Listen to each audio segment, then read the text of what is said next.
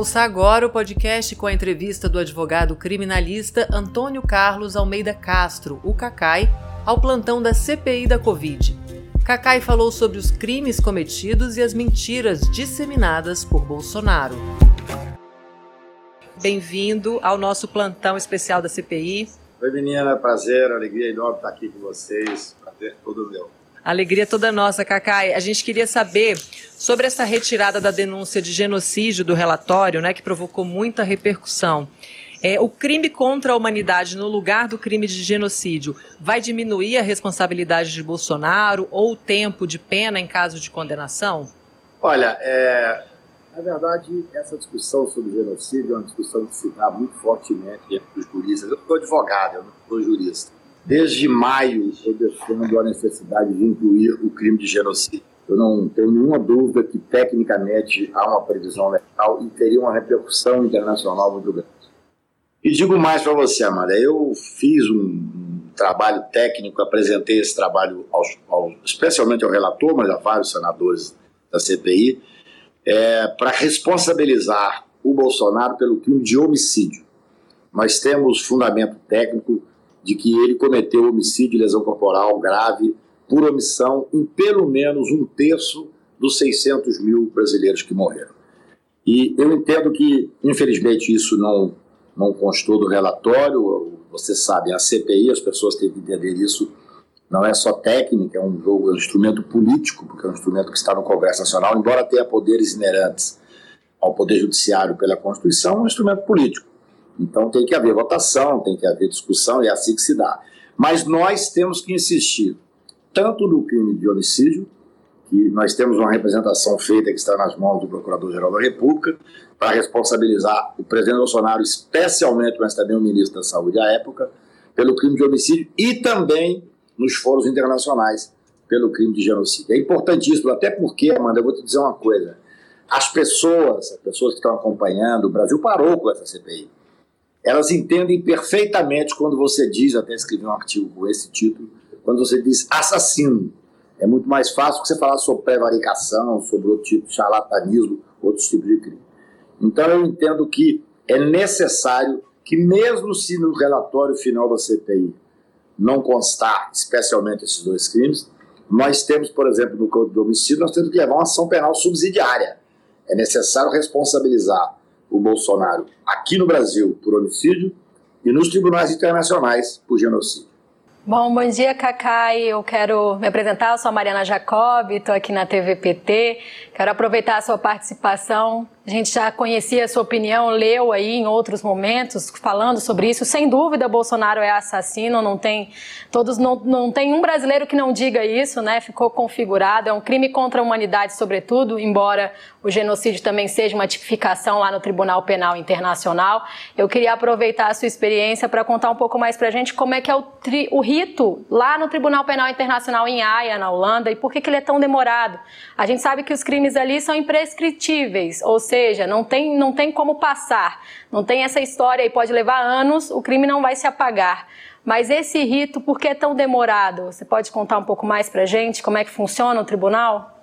Olha, os tribunais internacionais, todos eles têm uma necessidade de manter, eu diria, essa, esse rito bastante cuidado. Nós não podemos, eu sei que às vezes eu sou criticado quando falo isso, mas nós não podemos vulgarizar certas imputações.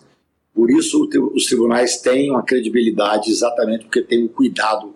Eles têm que mandar representantes para fazer um acompanhamento em loco, tem que ser feita uma discussão técnica. E é natural que seja assim. É, você, quando imputa um crime contra a humanidade, um crime como genocídio, a um presidente de um país, isso é de uma gravidade ímpar. Veja bem, nós brasileiros, infelizmente, de certa forma, nos, estamos anestesiados pela quantidade de crimes que o Bolsonaro faz. Não é comum um presidente da República, salvo em um ou outro momento da história, é praticar crime como se fosse um serial killer. Em termos de responsabilidade, por exemplo, que deveria ser levado ao, ao plenário do Congresso para votação de impeachment, o, o Bolsonaro é um serial killer. Então, quando você leva para os tribunais internacionais, primeiro que é muito restrito. Você tem que ter uma comprovação exatamente do crime que está sendo imputado um trabalho interno, como houve no Brasil. Eu acho que a CPI ela fez um trabalho técnico, embora eu tenha uma série de discordâncias da metodologia, fez um trabalho técnico fantástico. Eu já disse isso mais de uma vez, já escrevi sobre isso. Lá em maio, nós deveríamos ter feito um primeiro relatório parcial para tratar única e exclusivamente do homicídio, para tratar da questão da morte. O, essa CPI na ação exata da responsabilização pelas mortes. Não é mais de esquerda e direita, nós estamos entre civilização e barbárie. Então, naquele momento, se nós tivéssemos fechado a CPI, depois continuava como esperto uma CPI 2 para cuidar da corrupção. Naquilo que eu sempre disse, eu escrevi sobre isso lá em maio, dizendo o seguinte: olha, siga o dinheiro. Por que, que esse presidente da República e seus asseclas estão defendendo é, é, remédios que o mundo inteiro sabe que não tem eficácia? Porque estavam ganhando dinheiro. Tem uma empresa que, que faturava 6 milhões no mês, no outro mês passou a faturar quase 700 milhões. Está, está nos anais da CPI. Então, é bom que seja cuidadoso. Nós não podemos banalizar um crime como genocídio. Por isso, há uma discussão técnica, inclusive, se caberia, eu, eu sempre defendi que cabe, e penso que os tribunais eles têm essa responsabilidade de aceitar ou não as denúncias que chegam por lá, com muita discussão técnica. É, é, é, olha, a credibilidade vem também disso, sabe, no meu ponto de vista. Então, é, quando você leva as barras de um tribunal internacional um presidente da República, alguém que, que cometeu um crime. O Bolsonaro hoje, eu, eu cheguei agora, fiz uma viagem a trabalho a Portugal, a França, é, não, não, tem lugar que você entra que as pessoas não, não comentam sobre os homicídios, sobre a barbárie, sobre o caos que virou o Brasil. Então há um sentimento, é, eu diria, generalizado internacional, mas é necessário que seja uma definição técnica. Por isso que demora tanto, porque é, não é comum que você tenha alguém que tem, um, especialmente no regime presidencialista, que tem um poder simbólico impressionante, o presidente da República. Ele agora, há dois dias atrás, numa live dele, ele teve a coragem de dizer que é, a pessoa que tem duas vacinas tem mais possibilidade de pegar AIDS. É algo inacreditável. Ainda na época de hoje, ele tem. A mentira é a sustentação do, do foi a sustentação para eleger e a sustentação do, do, do governo dele. E ele tem um grupo, se ele está falando isso, não tenhamos dúvida, não é à toa, ele está falando com um grupo específico que quer levá-lo ao segundo turno das eleições. Então, os tribunais internacionais, especialmente na área criminal, têm que ter esse cuidado mesmo. Tem que ser uma coisa trabalhada. Eles vão mandar observadores para o Brasil. Esses observadores, claro, a essa altura estão acompanhando é, o, o, trabalho feito da CPI. Tecnicamente, irrespondível. A CPI trabalhou muito bem. E é bom que seja cuidadoso, porque não é, não é possível que a gente instrumentalize os tribunais, como no Brasil muitas vezes existe uma instrumentalização, que é muito mais fácil. Você tem um, um ex-juiz como o Moro, que é um, realmente um homem que instrumentalizou o Poder Judiciário, você tem o grupo de Curitiba, da Força Tarefa, que instrumentalizou parte do Ministério Público, e isso não pode acontecer nos tribunais internacionais. Cacai, é, falando né, em denúncias internacionais, a Associação Brasileira de Juristas pela Democracia e a Articulação dos Povos Indígenas também já acionaram é, o Tribunal Penal Internacional a respeito dos crimes de Bolsonaro.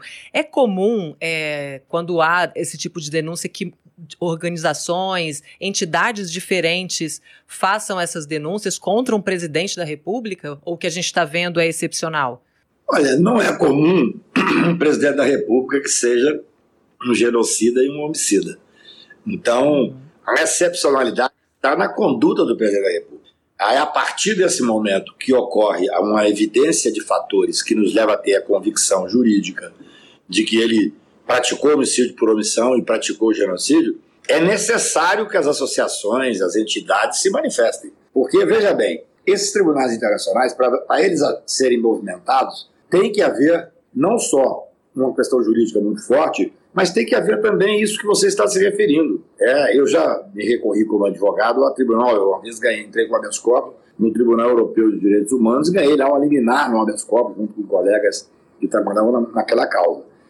Mas aí é diferente, que você está usando um instrumento processual. Eu fui até é, Estrasburgo para tentar proteger o direito individual da pessoa.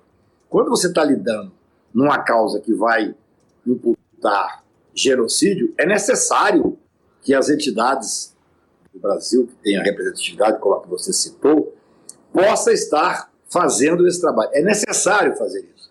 O mundo é, é movido muito também por esse tipo de discussão. Se você simplesmente tem aqui um, eu diria, um promotor, um advogado, alguém ainda que tenha notório saber jurídico, que tenha repercussão internacional, apresenta uma causa dessa a um tribunal internacional, ninguém nem fica sabendo, na verdade, porque é muito complicado, é um filtro muito grande. Agora não. Agora nós temos uma CPI que paralisou o país, que de alguma forma deu uma resposta ao país, ainda que não tenha sido aquela que eu queria, que eu acho que tinha que ter constado genocídio e homicídio. Então é importante que a OAB, as instituições de jurista, as instituições humanitárias façam um, um, um trabalho para mostrar o que está acontecendo no país. Isso é absolutamente correto. Tá certo, Cacá. Eu te agradeço muito a participação aqui com a gente hoje no nosso plantão.